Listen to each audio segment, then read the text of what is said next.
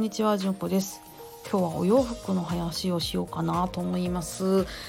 あのね子供のね服選択してて保育園のズボンとか中学生のジャージとか小学生の体操服っていうのがめちゃくちゃ丈夫なことに気がつきました。本当にどうしてっていうぐらいあの例えば中学生なんてあの動きの激しい中学生がですよ。3年間着倒してですよ。ほころび一つないって異常じゃないですか？そう考えたら私たちが普通の成人の人が着ている服って結構脆弱じゃないです？と思ってですね。うんなんか昔の服ってこんなに泡だったっけなとかってつらつら思い出していました。あのね昔本当に昔それこそ20年近く前だと思うんですけどユニクロがね私が当時住んでた自治体にもあの開店して喜んで行ったんですよね。まあ、そこの服がとにかくね丈夫であの布も丈夫なら縫製も丈夫で美しいっていうのにねめちゃくちゃびっくりした覚えがあります。いやーすごい時代になったもんだなと。でねまあ今はねユニクロの服もね縫製も綺麗ですしあのあのね、布もね上質なもんではありますけどもあの20年前みたいなああいうねあの化け物じみた丈夫だ丈夫さんの服はもうなくなっちゃったなーなんて思ってます。まあねで私自身は服はもう基本綿100を着てるんです。たまにねこうあのなんだっけあのドライみたいなやつ？乾きやすいやつみたいなのとか着たりするんですけどまあねあの着心地が悪かったり寒くなっちゃったりとかしてすぐ脱いじゃうんですよね。結局残ってるのがリテンとか綿とかがメインですね。ねせっかくね綿のスカート買っても裏地がポリ100とかでああやだなーとかって思って結局着なくなっちゃう服とかっていうのがあってそれはねありがとうございましたってしちゃうんですけどなんかねいい服ないですかね？なんかそんだけでちょっとぼやき会ですね。でねえっとねこうご自身で服を作っていらっしゃる方っていうのがちょいちょいお見かけしててでねいくつか買ってみたりとかしたことあるんですけど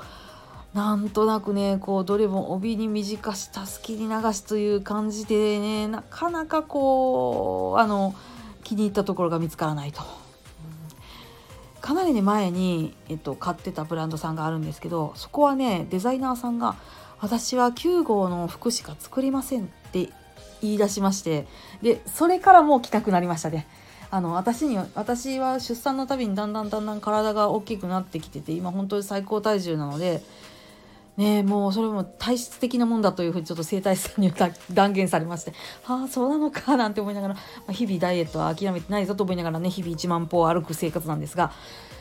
うーんちょっとねデザイナーさんにそういうふうに言い切られちゃうともうそこの服は着れないなと。いう風になったりとかしねで、えっと、理念がちょっと主でやってらっしゃる作家さんを見つけてあ買いたいなと思うわけなんですけど柄物ばっかりしか出てなくて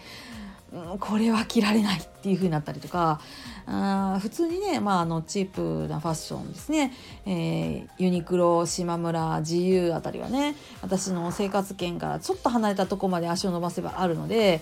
まあ行ったりとかするんですけど、まあ、どれもこれもね裏地がポリエステルでもうなんか着たくないっていう服ばっかりだとかたまにね、まあ、ポリエステルもこれは着れるかなっていう風にやったんですけどなぜかファスナーが使いにくいっていう謎の服が出てきたりとかですね。うんなかなか好みの服に出会えていません。私自身は本当にその一つ気に入ったものがあるともうそればっかり着るっていうタイプででなるべくなら外服を長く着たいっていう風に思ってるタイプなのでもうねそれこそ20年前のユニクロが懐かしく思い出されるっていう感じです。皆さんお洋服ってどんな風に選んでらっしゃいますか？もうね本当に困ってます。もう、うん、あのお寺でねあの栗にいますからそんなに適当な格好もできないなと思いながらですねあの外のね作業するので T シャツとジーパンみたいな感じでねいてるんですけどジーパンも履いてるとちょっとブサイクだなと思ってチノパンにするんですけどチノパンだとすぐ膝がやられてしまってまた買い替えかって言ってまたへこむみたいな感じでねずっといてるんですよ。なんかこう丈夫でね素敵な服のところとかないのかな？なんかねご存知だったら教えてください。すいません。今回はちょっと服の話であのー、愚痴めいた話でした。はい、えー、このようなことを思っております。はい。ではまたごきげんよう。